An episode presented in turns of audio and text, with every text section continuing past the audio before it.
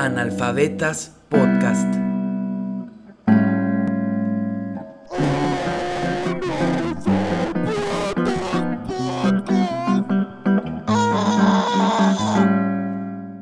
Bienvenidos, eh, un gustazo. Hoy en el podcast estamos en mantener largos, no solamente porque es nuestro primer episodio con otra persona eh, invitada, sino que es, pues, es una gran personalidad, creo que de la cultura en general y sobre todo de la yucateca. Y tengo el honor de, de, haber trabajado con ella y esta persona es Killy Reed, eh, Bere, Berenice Gil, ¿no? Te, te llamas. Sí, Berenice Chale Gil. ok, ok, ok. Eh, pues, como ya les he comentado eh, en el primer episodio, que fue el piloto, pues este podcast, si bien es de literatura, ya como que vimos que la literatura abarca muchas cosas en el primer episodio.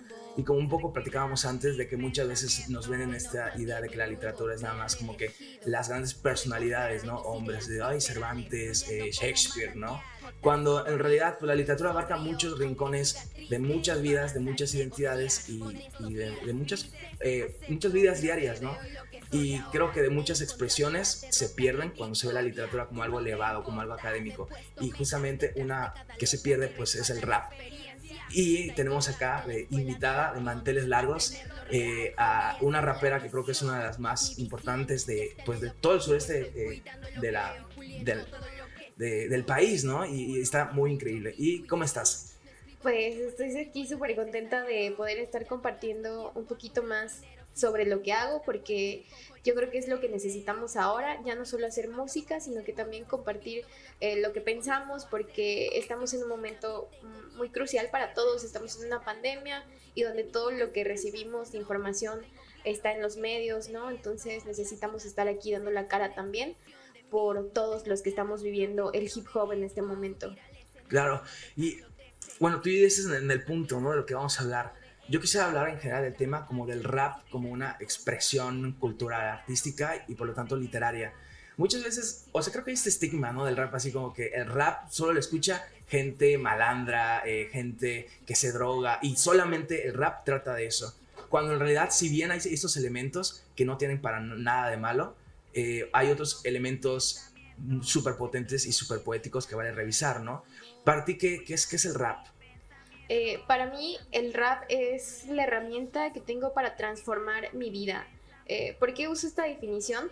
Porque para mí, primordialmente, el rap se trata de una cuestión personal. Entonces, cuando yo hago rap, yo siempre estoy hablando de mí, siempre estoy como que en este proceso constante de introspección, pensando si estoy haciendo lo que tengo que hacer, si me siento feliz y satisfecha. Entonces, el rap es más bien la, eh, lo que culmina mi proceso de vida, ¿no? Y es como lo que quiero yo eh, dejarle a las nuevas generaciones y estar compartiendo con la gente. Wow, y, y creo que eso es muy, muy bonito. Creo que es en general he visto en muchos raperos y raperas que siempre piensan a futuro, como las nuevas generaciones.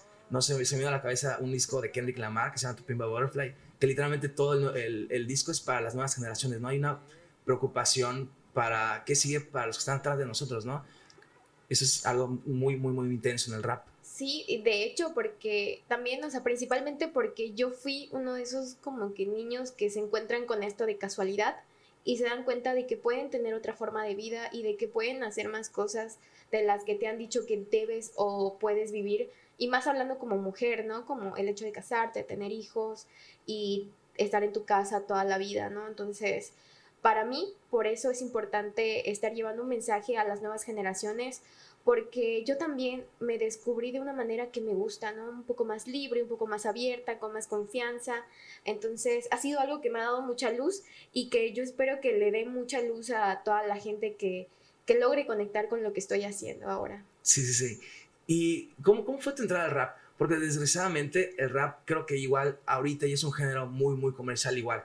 O sea, creo que desgraciadamente como que nuestro primer toque muchas veces es con esta música pues de Estados Unidos, shalala, shalala, shalala. Y por ejemplo, mi experiencia personal con el rap fue literalmente escuchando a, a, a Kanye West, ¿no?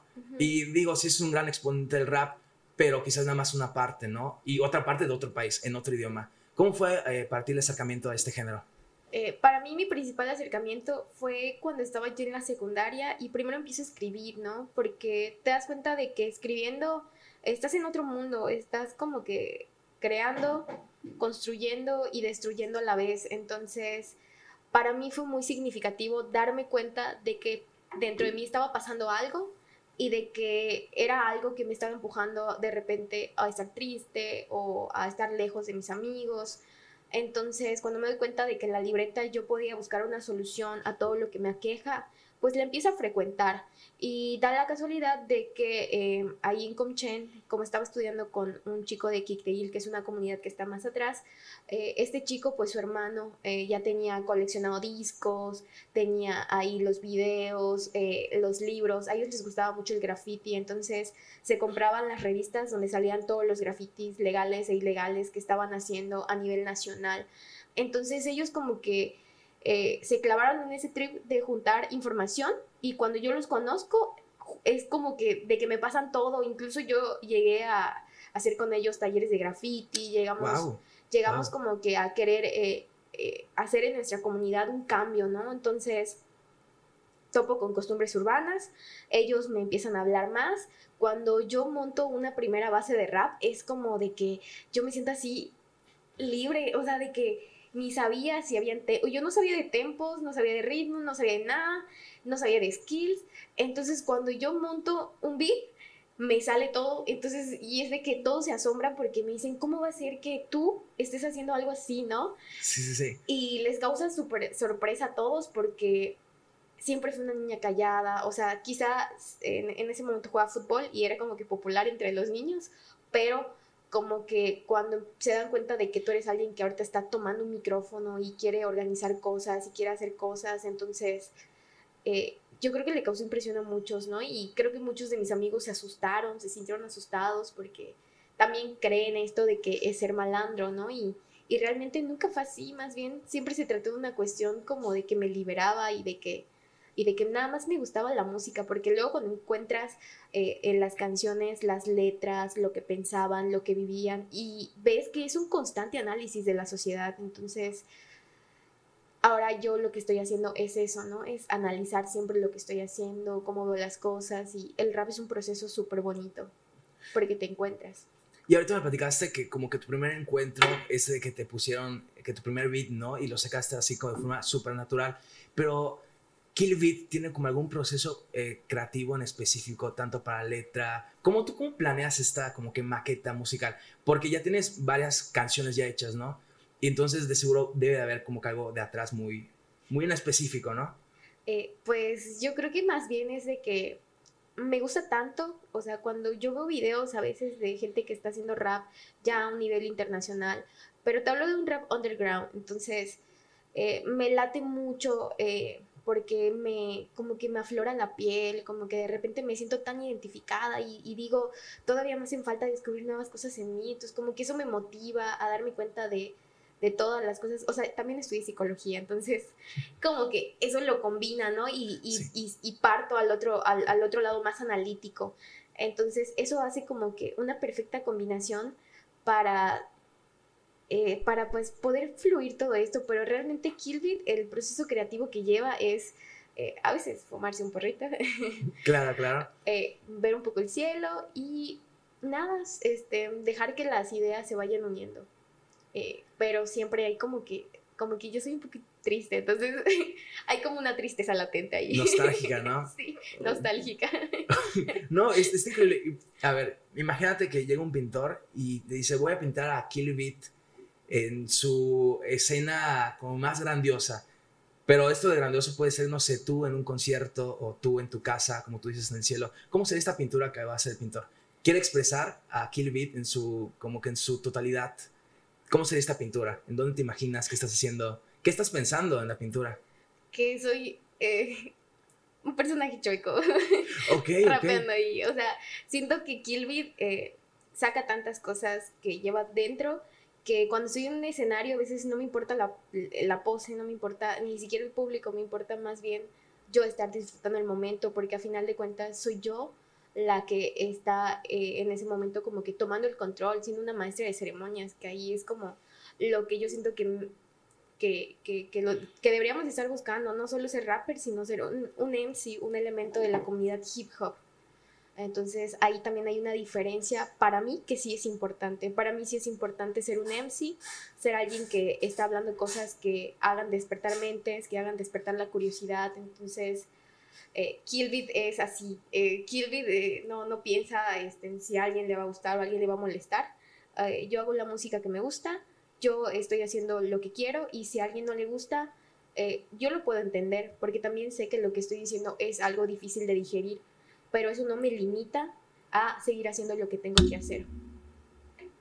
Y esa es creo una gran curiosidad, ¿por qué Kill Porque cuando empiezo con este rollo de, de que me fluía rapear, pues como que ahí en Comchen se empiezan a hacer batallitas con la bandita que llegaba, ¿no? Y de repente, como se hacían bailes ahí, de los, de los pueblos, entonces llegaban gentes de, de todos lados, o sea, de Chablecal, de otros pueblos pues llegaban a bailar con Kleiber o con Parchís, pero de repente llegaban los cholitos, entonces armaban las batallas al otro lado del parque donde no estaba el grupo de cumbia y ahí nos juntábamos así como de que a rapear y yo recuerdo que una vez eh, me dijeron mucho, ¿no? Me molestó que me dijeran que yo era como insultos, ¿no? Hacia las mujeres.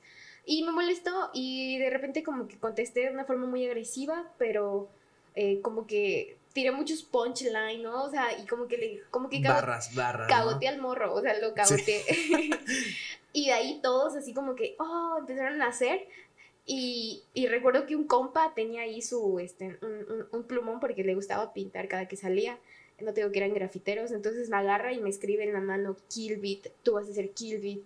Y yo pensé que era un cotorreo, pero todos me dicen Killbit ya nadie me dice ver, entonces creo que sí fue en serio.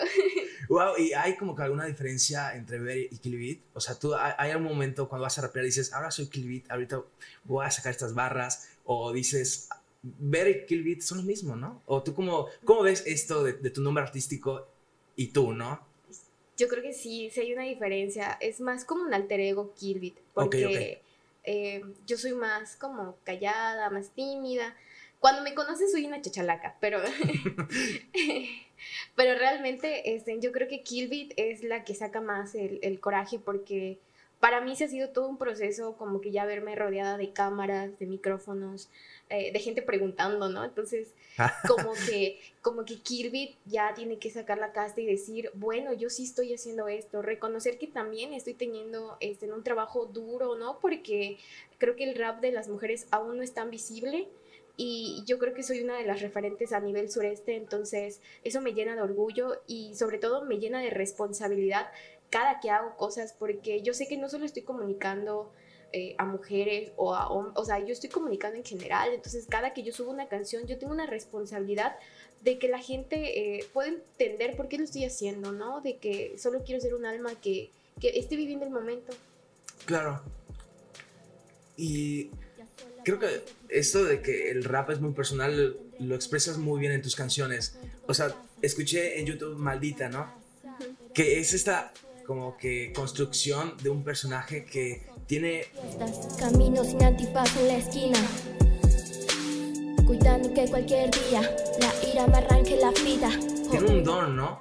Pero al mismo tiempo, ok, es el don que le motiva a seguir y está increíble cómo lo expresas, pero al mismo tiempo es una maldición, ¿no? O sea, eso hace que sienta como que con más intensidad el mundo, ¿no? Y como que sentir con más intensidad el mundo conlleva cosas que quizás no son tan, tan buenas, ¿no? Eh, bueno, la canción se llama Maldita, la pueden ver en, YouTube. Y platicamos un poco de, de, esta, de, esta, canción, cómo, cómo surgió, qué querías comunicar en ella. Eh, bueno, hay varios versos que me gustaron, de eh, ya solo me explota el pecho desde que tengo fe en mis versos, ¿no? Eh, me encantó este. Y el coro, al final hay un coro que dice, escupiendo fuego y tinta, es mi realidad contra mi virtud maldita. Creo que ahí sí cierra así, con un broche de oro. Platícanos un poco de esta canción que la verdad es, es creo que una joya. Pues Maldita nace de un este, reto que me pone Iván Kawich, que es como mi beatmaker de cabecera, porque de repente me empecé a enviar beats y le escucho y de repente yo en ese momento también tenía como un trip, ¿no? Porque también Maldita eh, también se enfoca en, en decir eh, como de que sí, morro, sí te quiero, pero me quiero más a mí y quiero más todo lo que hago, entonces creo que es una canción que eh, me representa totalmente porque estoy en un proceso de entender que lo que hago eh, lo quiero llevar a donde esté, entonces no importa si las circunstancias cambian. Eh, entonces, Maldita sí es una canción que fue un reto, así de que me inspiré. Le escribí en un día, le escribí en un ratito. Si yo tengo un proceso de escritura muy rápido. Le escribí en un ratito y, y le dije a mi novio, ¿sabes qué? Vamos mañana al estudio, voy a agendar. Y agendé y me fui, o sea, y lo ensayé quizá la noche. Pero llego y como que ya me topo en el estudio así como que ya, como que sin la emoción y como que ya con la realidad de que, ah, tengo que grabarla. Y es así de que, ¿cómo la grabo, no? Entonces como que ya estuve jugando, estuve escuchando unas sugerencias porque es un ritmo totalmente diferente. O sea, yo creo que es lo que la hace especial, porque es como que el primer salto de Killbit a hacer cosas que, que, ni yo esperaba hacer, ¿no? Pero que realmente la disfruté, o sea, yo, es una canción que la, que la escucho y, y, la siento porque así fue y porque también espero que la gente se identifique con eso.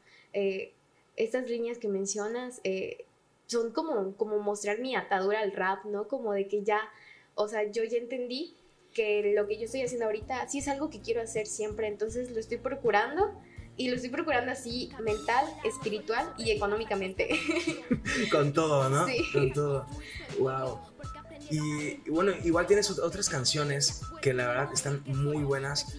Igual todas están en YouTube. Y esta creo que está súper densa. Yo cuando la escuché dije como que, wow, hasta me hizo como que sentir así mal. Porque creo que es una realidad que muchas personas viven. Y creo que estas canciones son de las que dicen, chale, es como que muy universal. En el sentido de que, como topas como que esta parte económica, esta parte del trabajo, hay un chingo de personas que están en esta situación. Y es una, una canción que se llama Homo Sapiens. Eh, el final, la, ese final es el símbolo de dinero. Y creo que eso me parece un un detalle eh, pues excelente, ¿no? Para el sentido que va la canción. Y la canción está tremenda. Ya no creas que toda la vida será feliz. Venimos a sentir todo y con eso construir. Eh, empieza así de cavernícola, no solo sobrevives a costa del odio, tú eres individual, ayudas a construir su emporio, ¿no? Y, y, te dan otras barras así que es hasta creo que una crítica como que social y económica, como que este enajenamiento del hombre trabajador, ¿no? Así, ellos roban tus impuestos, ellos te educan y te han dicho que solo deberías perseguir ser rico.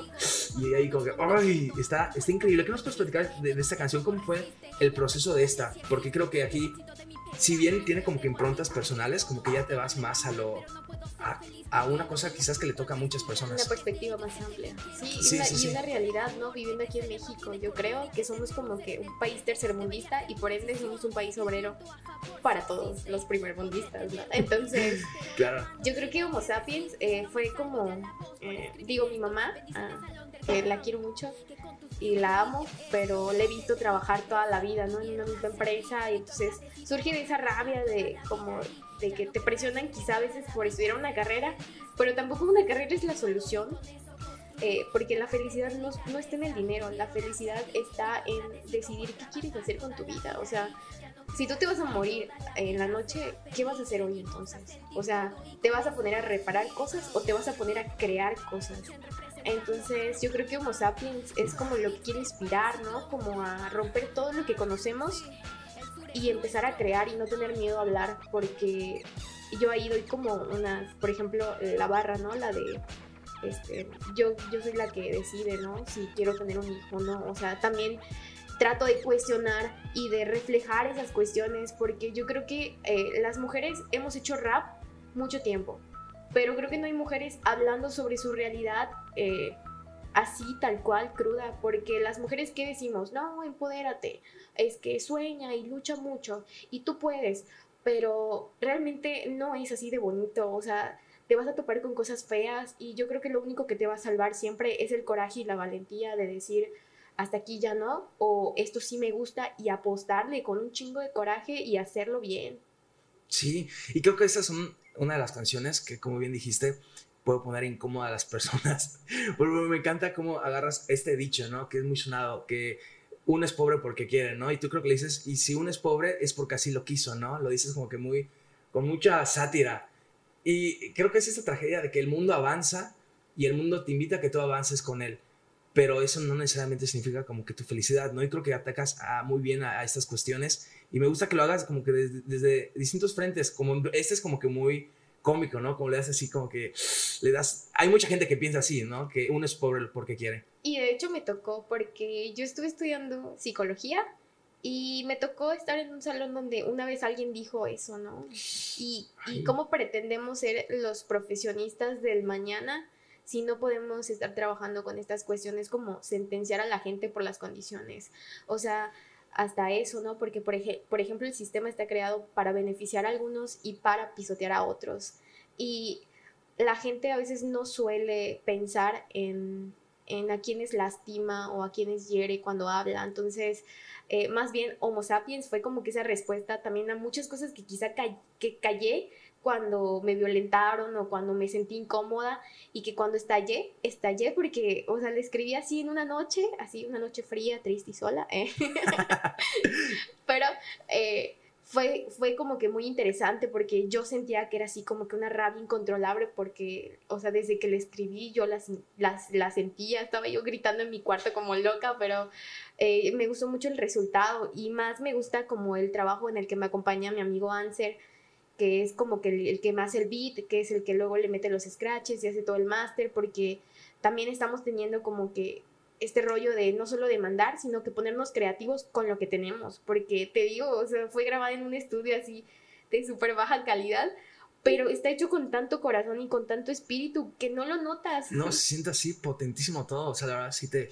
Uy, te y así debería ser la música, te debería de vibrar. Y oye, ¿cómo es este proceso? Porque creo que es un proceso súper denso ponerte enfrente de un micrófono y decir las cosas, ¿no?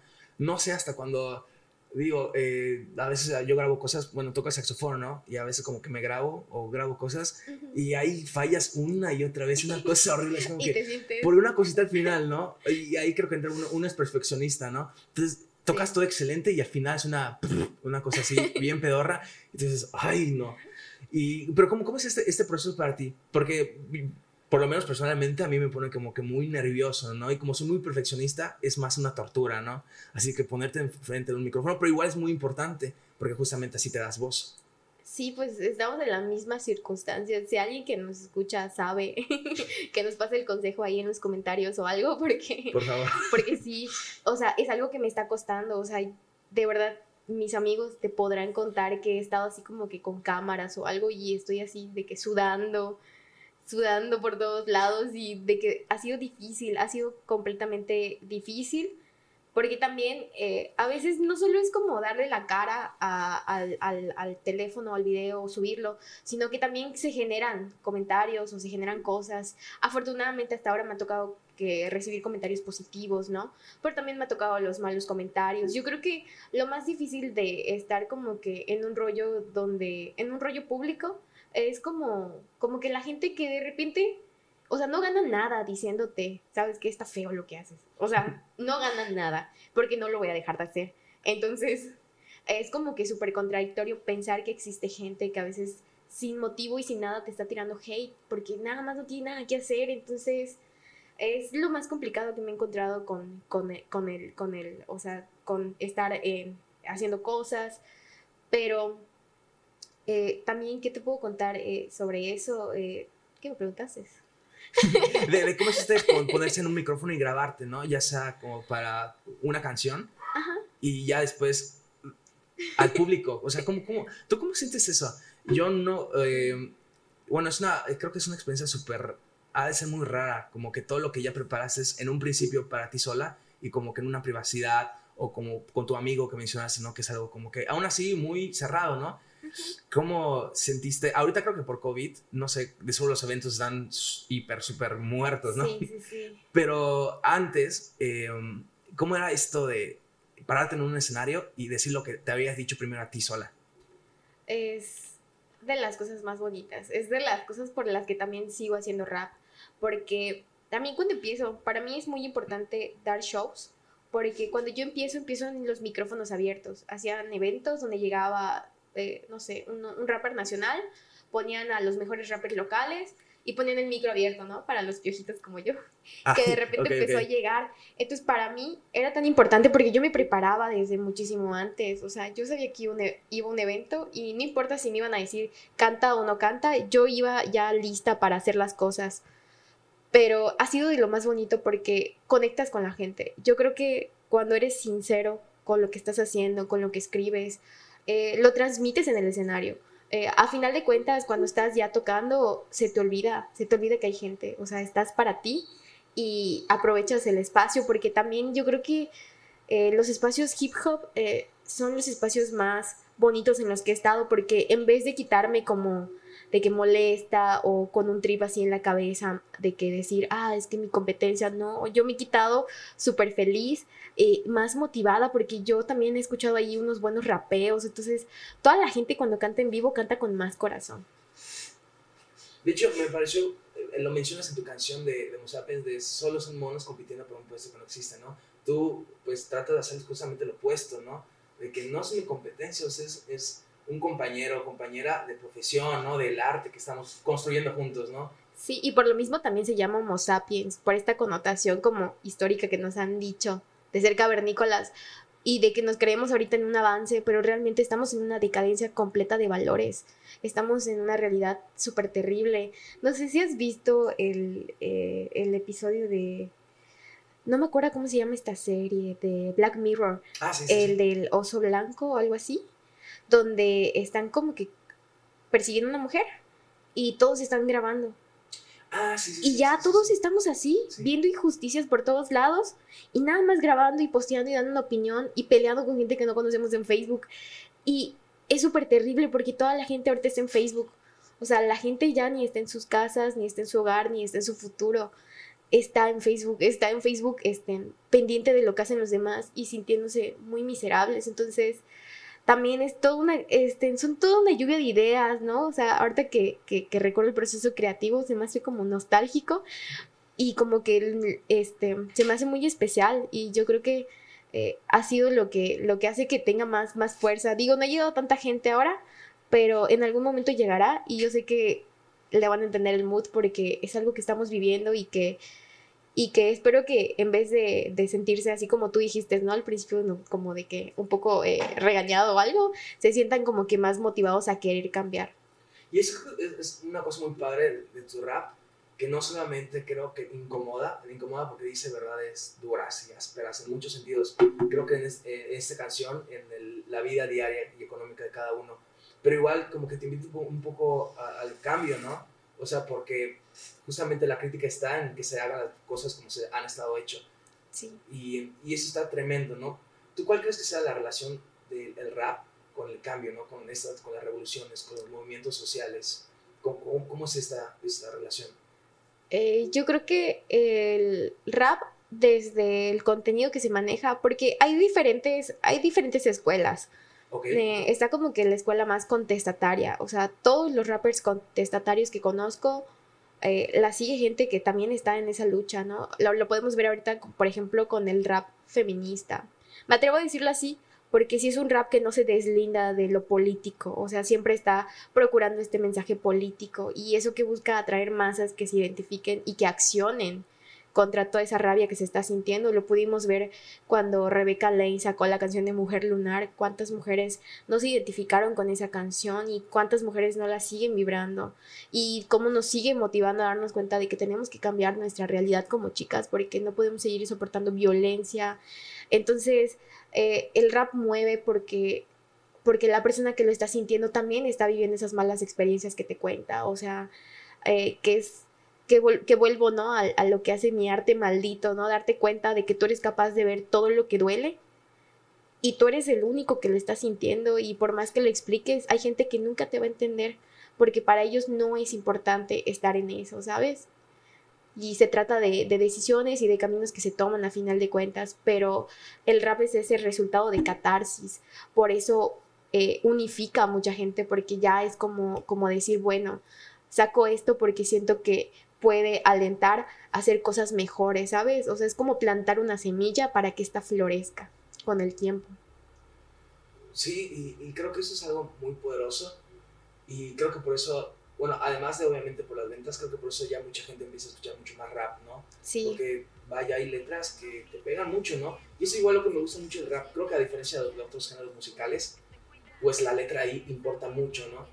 Sí, porque la está haciendo gente que también sale del barrio, sale de las calles. Es cierto que quizá algunos ya ahorita ya tienen sus disqueras, pero que también vienen de ahí, o sea, ¿sabes? Y vienen de vivir lo más cruel, o sea... Nadie le quita lo, lo vivido, ¿no? Sí, sí, sí, y más, por ejemplo, viviendo en un país como México, ¿no? Donde están matando cuántas mujeres al día. Que eh, lo vimos en el, en el periodo presidencial de Felipe Calderón, de cuánta gente mataron por el narco, cuánta gente se murió. Entonces, todos esos impactos también como sociedad repercuten en el, en el artista y son importantes contemplarlos porque es la realidad que estamos viviendo todos y son los miedos que, que estamos como que también eh, reflejando, ¿no? El rap que hace, el rap empodera. Entonces hay muchos vatos diciendo, sí, sí, sí, yo salí de toda esa mierda, pero eh, tratan de, o sea, es como dicen, ¿no? El rap te debería de sacar del barrio, pero no te debería de cambiar, o sea, más bien deberías de mejorar como persona, de tener como más metas, de pensar en ti, de pensar en tu arte, entonces yo creo que por eso el rap está siendo un movimiento ahorita muy fuerte, porque los adolescentes están buscando decir cosas que están viviendo o incluso este curar las penas, ¿no? Con un rap más fiestero.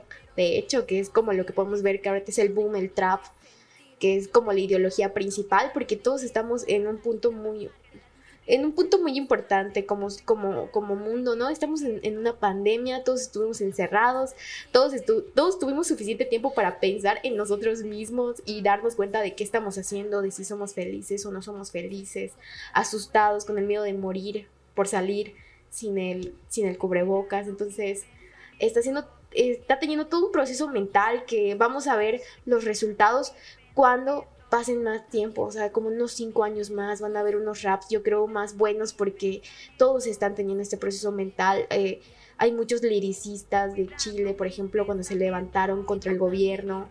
O sea, el rap está dándolo todo desde ambas trincheras, desde lo comercial y desde lo autogestivo y desde lo underground. Wow, o sea, para el rap queda para rato, ¿no? O sea, es un género vivo y que va, va a seguir prendiendo, ¿no? Sí, sí, sí, porque eh, somos, o sea, la gente que está viviendo ahí el barrio, estamos dando la cara, porque somos todos los que estamos sufriendo las consecuencias económicas. Entonces ahí estamos guerreándole porque todos tenemos sueños y todos queremos cumplirlos y hay que trabajar. Claro. Wow. Oye, pues eh, muchas gracias. Ahorita pues vamos al corte comercial, ¿verdad? y ya volvemos con, con su programación preferida, Analfabetas Podcast, ¿verdad?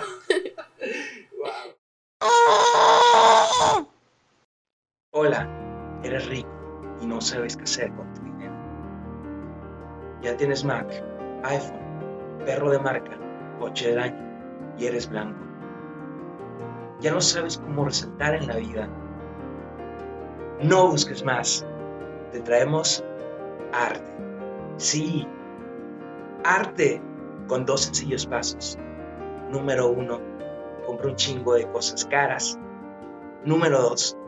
Sube fotos de esas cosas caras en tus redes sociales. Número 3. Disfrútalo.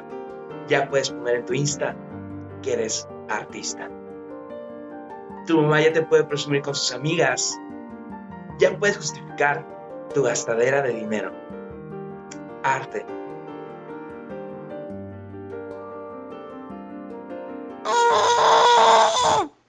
Y bueno, volvemos al corte comercial. Eh, estamos platicando con Bere Gil de el rap. Y ahorita ella, en Tras Bambalinas, nos comentaba un poco de, un proyecto que hizo ¿no? en las comunidades eh, en donde ella se, se, desarrolla, ¿no? De cultura maya. Eh, dijiste. ajá, más o menos. a mí me toca como esta experiencia de cuando empiezo a rapear, eh, doy con eh, un grupo que se llamaba Crear para Transformar. Entonces, eh, ellos una vez me invitan y me dicen, ¿sabes qué? ¿Puedes hacer un taller de rap? Y yo dije, sí, va. Así como que con lo que Dios me dio a entender, fui a dar un taller. Por supuesto que eh, yo ya había tomado talleres antes y sabía las dinámicas que se manejaban y sabía los temas que tenía que tratar, ¿no? Pero cuando voy a esta primera experiencia me doy cuenta de que a veces no solo es llegar y pretender que hacer que la gente rapee. O sea, no solo es como de que, ay, es, este, rimas en cadena, rimas abrazadas, no, no, no. O, y estos cuatro, o sea, no.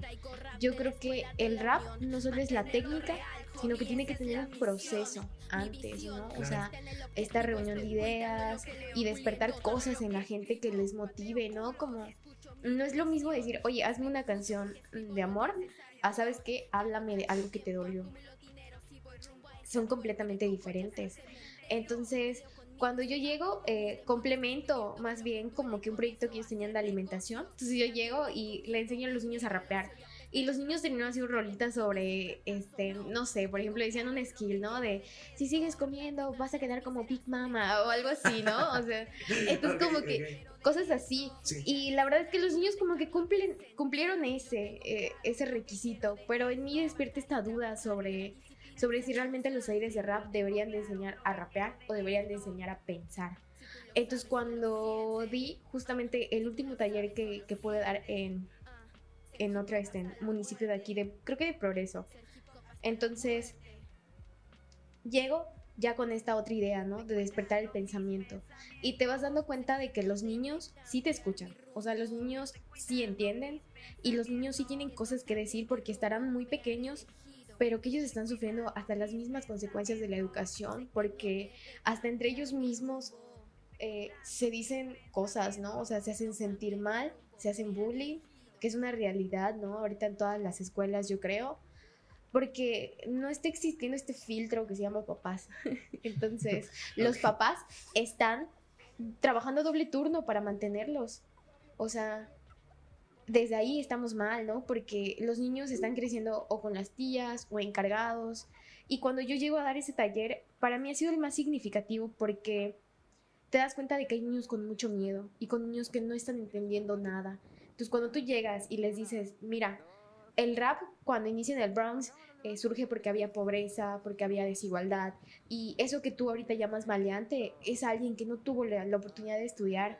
O sea, y te das cuenta de que es alguien que tenía sueños y de que es alguien que no lo pudo hacer porque, porque su dinámica familiar no lo permitió.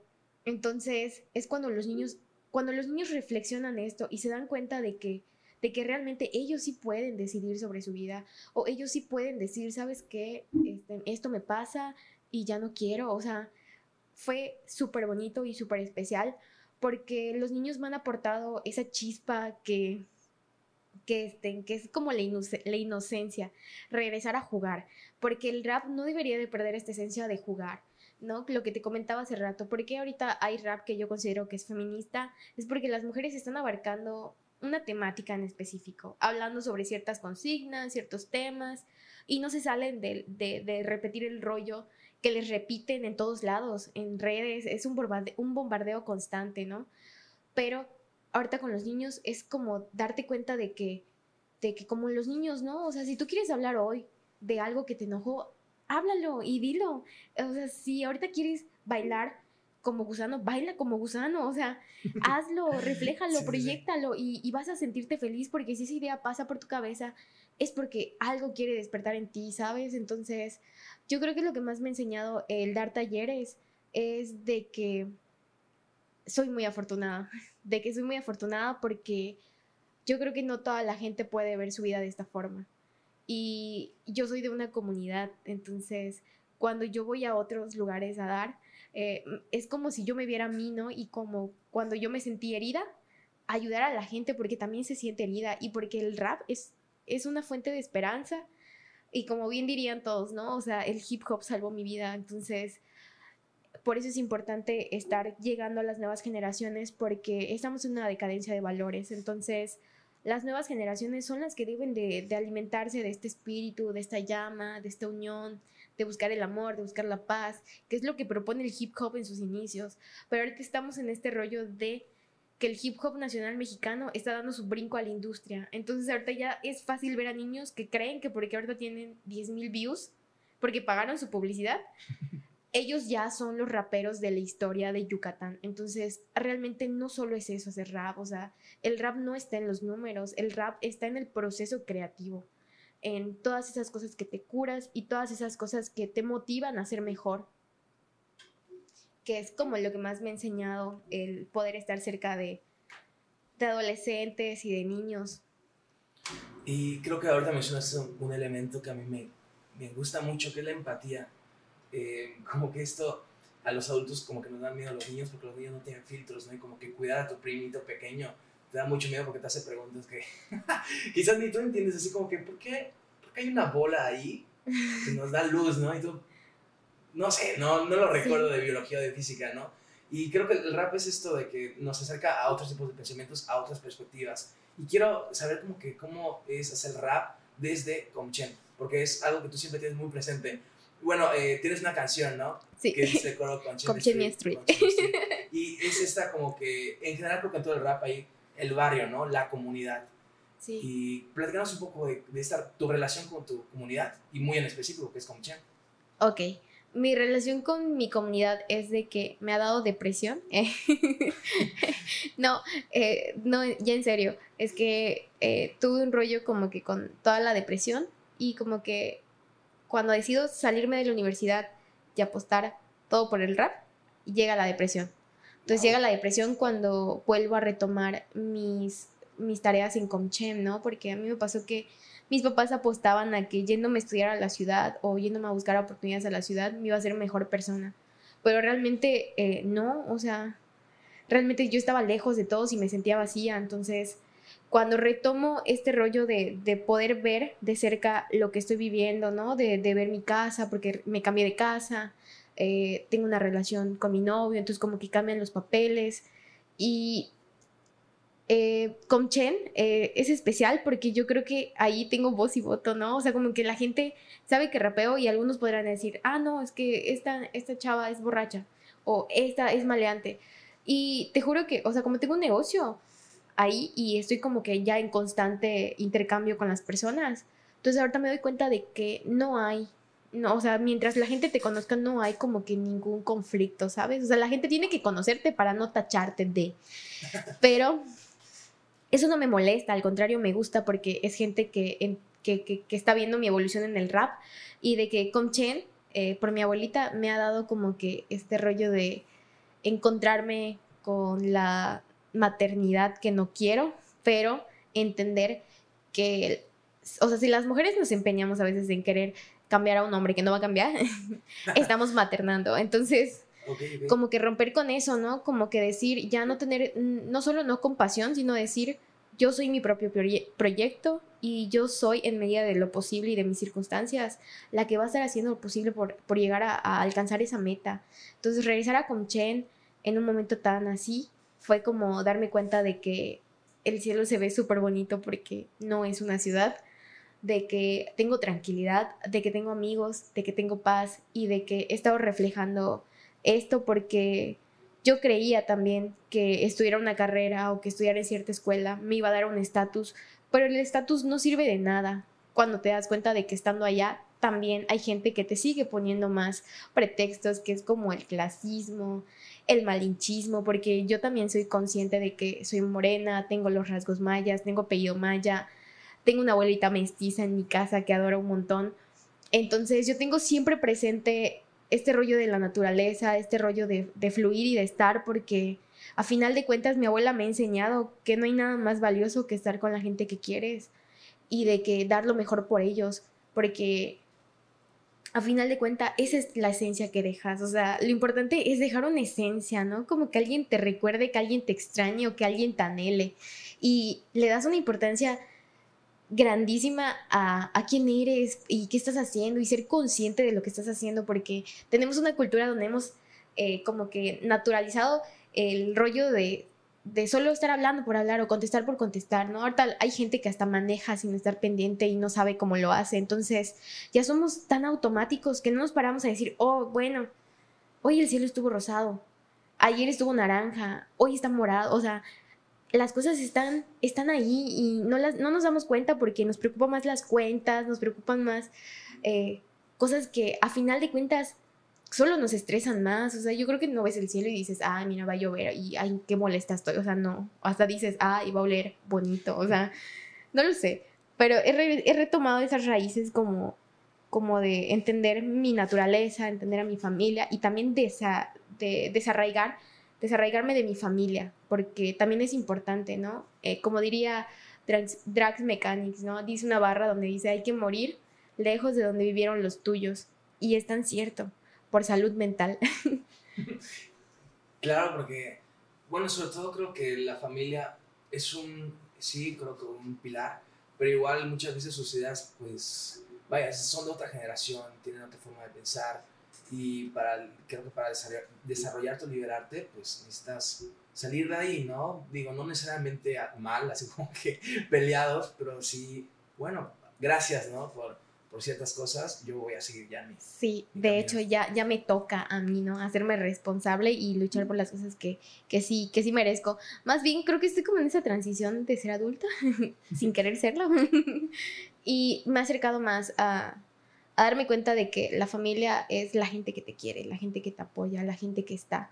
Entonces, tengo esta conexión especial con Comchen porque toda mi familia es de allí, entonces yo no tengo más parientes en ningún lado más que en Comchen y como que tengo que reconciliarme con esa parte y ya me siento bastante contenta porque de verdad yo digo que, que este, que primeramente si la vida me lo permite, mi labor va a continuar ahí, o sea, yo sí quiero hacer cosas porque me preocupa mi comunidad, porque son amigos con los que crecí, o sea, es gente con la que estudié desde el kinder y a veces verlos sumergidos como que en adicciones o incluso hasta eso, ¿no? A veces nos, nos estigmatizan de que nosotros somos así y no se dan cuenta de que hay gente ahí normal, vestida con traje y todo, y que consume muchísima más mierda que, que yo, entonces... No puede salir de ahí, ¿no? De hecho, o sea, y, y ajá, es súper contradictorio, ¿no? Y, y, yo sí quiero eh, generar un cambio porque la violencia ha evolucionado. Ahorita ya no es el rollo de pandillas como antes. Ahorita es juntarte y hacer tu picadero allá en tu patio, ¿no? Entonces, estamos en un. Estamos además en Yucatán, donde eh, hay muchos suicidios. Ah, hay muchas problemáticas que no podemos ignorar y por supuesto que las tenemos porque somos un pueblo que está en conflicto con los españoles y con este conflicto de ideas blancas, ¿no? Porque... Sí, claro y, además creo que el, gran problema es que muchos sectores de la sociedad no se dan cuenta y lo siguen perpetuando. No sé, tenemos una estatua, ¿no? Que dice ahí Montejo. Sí, y tenemos ahí... Gigante. Y en la Plaza Grande, ¿no? Y donde es el banco, hay, un, hay como que unos relieves donde se ven a españoles pisando a indígenas. O sea, y todos pasamos diario por ahí y nunca nos damos cuenta ni nos ponemos a reflexionar de lo que eso implicó y de por qué nos sentimos tan confundidos y tan desarraigados porque yo he visto gente intentando ser otra gente que, que solo estás desperdiciando tu vida, ¿sabes? Porque no vas a ser como ellos, porque ellos no van a querer que tú seas así. Y de que tú estás en un conflicto constante por no encontrarte y por no saber quién eres. Entonces yo creo que yo ya sé quién soy y esos conflictos afectan de vez en cuando, pero, pero yo creo que lo importante es ser consciente de que están esas cosas allá afuera. Y, y creo que lo importante igual de ser consciente es aceptar el cambio, ¿no? y creo que tú en tus canciones lo pones muy, muy, muy, pues muy en, muy en vivo, ¿no? Lo puedes sentir. Igual hay esa canción que me encanta, igual por el video, que se llama Hip Hop hasta la muerte, que el video es así una joya. O sea, no sé, cuando aparece el gatito blanco, digo, ¡ay, un gatito blanco! Gatitos. y así estás tú y Sandy Vaga, que igual es una, es una rapera y, y tatuadora y diseñadora. Están ahí te dando el flow. Y creo que en ese video se nota mucho la relación intrínseca y necesaria del hip hop con la comunidad, ¿no?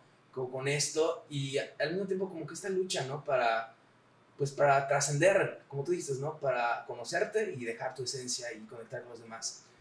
Sí, sobre todo esa canción de hip hop hasta la muerte fue así como de un pacto y un compromiso de decir, bueno, ahorita voy a pensar en mí y voy a procurar esto que me gusta mucho. Y ese video fue así de que, gracias a Eddie Tejeda, quien fue el que dirigió, que, que como que tuvo esa esencia, ¿no? O sea, hasta de repente yo cuando ya lo vi después, así como que ya más tranquila, sin todo el rollo de, de estar pendiente de, de, de, si se mueve o no se mueve. Cuando ya me tocó estar a solas y viéndolo, de repente yo dije, ah, qué curioso, a mí también me gustan los gatos y salen gatos y, y hay frases que yo digo que, que, que, que me recuerdan también como, eh, como de intuición, por ejemplo, digo, o sea, digo una palabra ahí en esa, por ejemplo, de intuición y sale un gato justamente en esa. Y de repente yo dije, a huevo, porque los gatitos son así, ¿no? Y, y como que siento esa, esa reconexión y, y, me encanta estar rodeada de gente que a final de cuentas, cuando yo veo mi trabajo, eh, me reconectan conmigo misma, ¿sabes? O sea, como que sí entendieron mi mood y como que sí es el resultado que quería. Y, me gusta mucho como que esta sensación de aceptación que hay en la canción. Hay unas barras que me gustan mucho que dice, acepto lo que veo y lo que soy ahora, he encontrado en la derrota mi victoria, ¿no? Y creo que es eso, como que, ok, aceptas que estás en una situación fea, quizás terrible, en situaciones no muy buenas, pero aún así puedes seguir, ¿no? Y justamente lo que te ancla a este, esta superación, a este encontrarte otra vez a ti misma, es el hip hop, ¿no? Y, y toda esta cultura y, arte, ¿no? Sí, y yo digo mucho una frase que dice, eh, que dice Tony Talar, que es, puedo ser a pesar de mi historia, y es algo que la maestra Rosy Castillo me enseñó, que era como cuando yo no entendía que era resiliente, y cuando descubrí que era resiliente, este, me di cuenta de que todo había sido por el arte y por la música. Entonces, no hay mejor forma de estar agradecida que compartir eso, ¿no? Como decirle a las personas, mira, quizás estás en un momento muy tormentoso, pero las cosas se van a calmar. Y tú te tienes que calmar y tienes que planear, tienes que tener un plan, tienes que saber a dónde irte y qué hacer. Y hacerlo con un montón de coraje y valentía porque solo así va a salir bien. Entonces, yo creo que ha sido de lo que más me ha motivado y Hip Hop hasta la muerte fue la canción como que inicia este proceso de cambio porque yo sí, yo, sí siento que estoy en un proceso de mejorar no solo como persona, sino también como artista, ¿no? Como de ir subiendo de nivel, ¿no?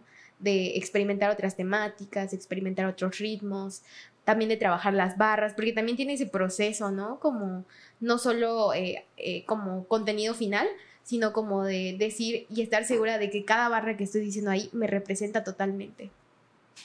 Wow. Sí, sí, y creo que, bueno, yo he trabajado contigo y creo que trabajar contigo, hacer música, pues es como que sentir la canción, ¿no? Como, como que nos ponemos de acuerdo, como que mira, acá cuando ya se ves que se siente más, ponle más poncha a las cosas, ¿no? Saca, saca todo lo que Pégale más. Sí, y está, muy padre. Y preguntarte, ¿qué toca ahorita para Kill Beat? Ahorita creo que tienes 22 años, ¿no? 22. Mm, Estás todavía muy joven y ya llevas... Eso dicen. llevas un chingo, ¿no? Y creo que es una bomba, ¿no? En la, en la cultura ahorita yucateca, o sea, pintas para alto. Pero ahorita, que, pues quiero saber un poco que nos platiques tus proyectos actuales, eh, qué estás haciendo, qué vas a hacer. Pues estoy como que más bien en... Eh, como que culminando el personaje de Killbit, porque a final de cuentas sí es un personaje y sí es importante tenerlo en claro, porque sé que hay cosas por hacer afuera, ¿no? Entonces quiero estar segura de quién soy y de qué estoy haciendo y tenerlo bien en cuenta para que cuando alguien me diga que lo que estoy haciendo está mal, decirle, ¿sabes qué? Muchas gracias por escucharme, adiós. y nunca más volver a titubear de lo que estoy haciendo. Estoy en una etapa experimental.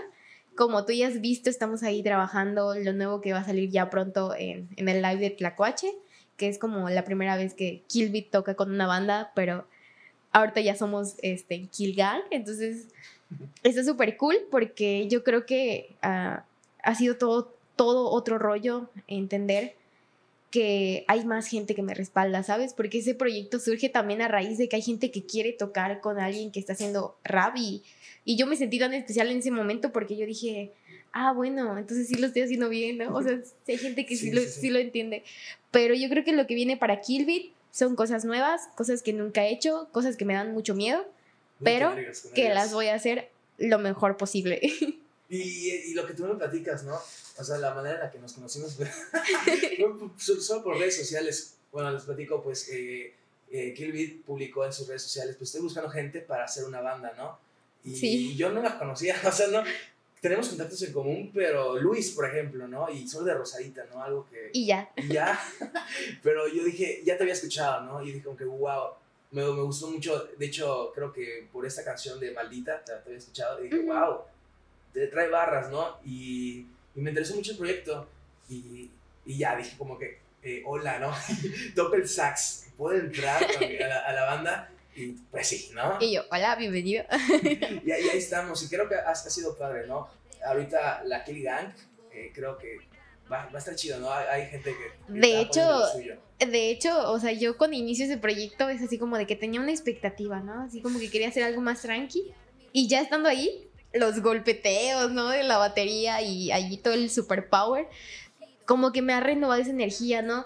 De hecho, me ha hecho transformar como, por ejemplo, como yo soy la que escribe. Entonces, como que me ha hecho darme cuenta de que quizá la esencia con la que le escribí es una, pero que en vivo toma otra potencia totalmente. Y de que está súper cool jugar con eso porque estamos, yo creo que estamos llegando a hacer cosas diferentes porque somos gente que ama lo que hace y de que además yo estoy diciendo cosas que no cualquier gente dice. Y eso es lo que le da mucho valor a mi proyecto porque creo que he sido siempre sincera y además de que es algo que, que me apasiona muchísimo y, y, me gusta darme cuenta de que ya no estoy sola y de que hay mucha gente que está ahí esperando cosas que, que, estoy, que estoy por sacar y que no los voy a defraudar porque me interesa también hacerlo bien. Claro, y creo que por experiencia propia me atrevo a decir que, eh, pues, o sea, como tu visión de hip hop es como pues, para todas las personas, para todos, ¿no? O sea, como tú dijiste, es como que vengan, eh, saquen sus instrumentos y hagan lo que ustedes les guste, ¿no? no, no o sea, nos dijiste como que, ah, mira, este es el beat original, hagan lo que ustedes quieran y puedan, ¿no? Y así surgieron pues cosas que, que se acoplan bastante. Qué tal, ¿no? Ya, a ver qué tal nos va. sí, y wow, algo quieras agregar ya para finalizar este, este podcast. Pues nada, eh, agradezco muchísimo que exista gente como tú que esté interesada en conocer más sobre el rap, pero sobre todo desde el rap local, ¿no? Porque ahorita con este boom de la industria y de toda la gente sacando cosas, aparentando cosas que no son, yo creo que es importante retomar esta esencia y, y poderla hacer llegar a gente que lo necesita o que de casualidad lo va a topar, pero que también le va a ser satisfactorio, ¿no? Porque también... Eh, regresamos, ¿no? La connotación principal del rap es transformar las vidas. Entonces, yo creo que la gente se va a sentir identificada con lo que estamos ahorita platicando. Y ha sido todo un gusto poder estar aquí y todo un reto. No, no, el gusto es mío y la verdad qué honor que seas la, la primera invitada de, de, este proyecto que está todavía empezando. Y sí, yo, yo creo que eso es lo que me queda, ¿no? De, de que el rap transforma vidas. Y escúchenlo, ¿no? Y escuchen a Kill sobre todo. Por supuesto. Y eh, tus redes sociales. Eh, eh, pueden buscarme en Facebook como Killbit, en Instagram como Killbit, pero en vez de la E un 3. Y estamos en YouTube también como Killbit. Y ahí están sus rolas y qué joyas. Pues eso sería mucho, mucho, eso sería todo. eso sería todo. Muchas gracias. Bye.